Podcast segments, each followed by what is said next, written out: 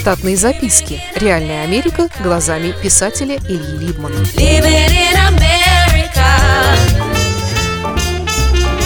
Кое-что о знакомствах. Поскольку человек является коммунальным животным, то одним из главных и важных атрибутов его жизни является общение с себе подобными, которое начинается через обычное знакомство. Дружба, любовь, ненависть или безразличие приходят потом и сразу, запахом, цветом и звуком. Существует категория людей, для которых процесс знакомства важнее всего того, что следует после. Они как безнадежные картежники в ожидании следующей раздачи карт, когда им всякий раз без прикупа приходит Royal Flush. Таким даже не так важен сам выигрыш, как момент за столом, когда не только они, но и другие заметили их крайнюю везучесть и избранность. Что случается с такими картежниками, мы знаем. Они или становятся Фандоринами и Джеймсами Бондами, или успешно играют в карты всю жизнь и существуют вокруг этого. А кто любил когда-то знакомиться, все-таки понял, что знакомство само по себе еще мало что значит что если вы хотите, чтобы это знакомство стало для вас полезным или приятным, то над этим надо трудиться и много, и довольно упорно. Социологи утверждают, что хорошей семьи без труда быть не может. А ведь семья начинается через простое знакомство. Когда человек меняет страну как место жительства, то у него наступают тяжелые времена по поводу знакомств. Многие люди даже не рассматривают их утерю как один из этапов перемены места жительства. Ведь ни в каких формальных бумагах не сказано мелким шрифтом, что кроме гражданства человек потерял знакомство, и что никакие прогрессивные средства коммуникации типа скайпа или социальных сетей не смогут восполнить это. Именно поэтому многие мигранты так отчаянно бросаются в сети новых знакомств и начинают свою комедию ошибок –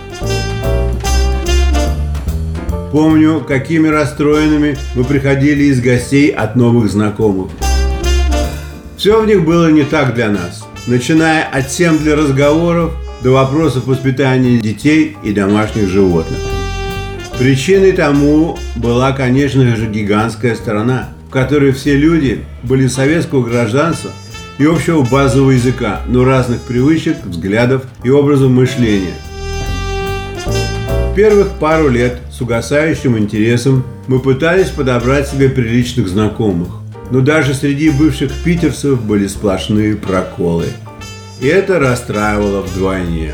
Помню, как подсознательно я готовился к походу в русский книжный магазин с надеждой увидеть там кого-нибудь у полки с открытым томиком Ремезова или Пельника, чтобы попытаться завести с ним разговор. Случаев таких так и не случалось. Были попытки с походами в бане, пообедать в недешевый русский ресторан и по магазинам русских деликатесов. Но желание ознакомиться не происходило. В нашей ячейке я был всегда слабым звеном и первым отказывался от дальнейших действий. Жена моя сердилась и говорила, что нужно прилагать усилия. Не упадут же знакомства с неба тебе на голову, и вот однажды я шагал по многолюдному мелководью пляжа в мексиканском Канкуне, когда заметил, что люди вокруг с серьезными лицами указывают на меня пальцами. Не успел я осознать и хоть как-нибудь собраться, как мне на голову приземлилась загорелая полная женщина, и мы оба оказались лежащими в воде. Причем она сидела верхом, лицом ко мне, упираясь своим бикини в мой подбородок. Поскольку происшествие произошло среди бела дня в сугубо публичном месте, то смеющихся очевидцев вокруг нас было полно. Они окружили нас довольно плотно кольцом. Моя жена шла впереди по мелководью и не видела самого происшествия, но позже заметила, что меня нигде нет, а есть толпа. Она ринулась туда с дежурными словами к таким случаям. «Раступитесь, дайте им воздуха» те далекие годы парасейлинг только развивался. Мексиканские парни знали, как запускать людей в небеса на парашюте, но с приземлением людей были проблемы. Парашютист должен был снижаться, как ему объясняли, и на земле на бегу его подхватывала пара здоровенных парней. Приземление предполагалось у самой кромки воды, но не всегда все сходилось. Так произошло наше знакомство с этими людьми, женой и мужем. Они тоже были на отдыхе. Родом из Одессы они приехали из Бруклина. Им было за полтинник. Мужчина основательно работал над своим загаром. Он лежал без плавок, на животе абсолютно голым, а на спине с бумажным кульком из-под кукурузы на причинном месте. Прежде я видел такое только в черно-белом кино про одесские нравы. У нее был свой продуктовый магазин, а у него меховой бутик, где сам он был главным скорняком. Мы пообщались с ними полтора дня до их отлета домой. Но договорились встретиться на Зоин день рождения через две недели. Женщину звали Зои. Они жили в многокомнатной квартире вдвоем. Пара комнат в квартире с железными дверями была закрыта на серьезные замки – Зоя пояснила, что в комнатах висят готовые меховые изделия и выделанные шкурки. День рождения, на наш тогдашний взгляд, был очень необычным. Вместо необъятного стола с миллионом вкусного на русский лад и гостями вокруг него за столом никто не сидел. Гости набирали себе на тарелки много всякого, поздравляли Зою и довольно быстро исчезали – Подарков не было как таковых. Все дарили конверты. Только мы принесли приличную копию скульптуры Родена «Поцелуй». Такая форма приема гостей называется open house. Гости приходят в подходящее для них в этот день время, проводят время в гостях, сколько имеют возможность и уходят без трубы барабанов. Мы чувствовали себя не в своей тарелке, но не уходили – нас перезнакомили с дюжиной людей. Среди них был один молодой мужчина, который отвел меня в сторону и сказал, что Зоя и Аркадий для него родные люди. Он был невозвращенцем. Они позволили ему жить у них до лучших времен.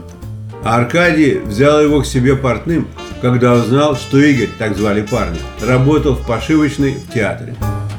Буквально через четверть часа нашего знакомства он спросил – есть ли у меня знакомые в фармацевтической промышленности. И не особенно дожидаясь ответа, поведал мне, как мы трое, я, он и мой друг-фармацевт, станем богатыми, как только я договорюсь с Bristol Myers о достойной цене на его продукт. Не помню, чтобы я был пьян или верил гадалкам, но его история меня захватила настолько, что уже на другой день я созвонился со знакомым химиком-фармацевтом и купил себе костюм для представительства. Продуктом у Игоря были несколько килограммов кристаллов яда гюрзы, которые ему передали со змеиной фермы туркменские иммигранты. Странным было, что я сделал презентацию продукта для Bristol Myers что меня не арестовали и не депортировали из Штатов, а ведь могли и должны были. Примерно с тех пор я довольно равнодушен к новым знакомствам. Штатные записки. Реальная Америка глазами писателя Ильи Либмана. Читайте книги русского писателя современной Америки Ильи Либмана. В них живо и не скучно описываются нестандартные ситуации, происходившие с бывшими гражданами Советского Союза на фоне американского урбанистического ландшафта. Повести «Алиса» с Райкой, «Второе дыхание», «Время апельсина» и «Малыш 21 века» можно приобрести в интернет-магазине «Литрес» или на сайте писателя читаливы.ру.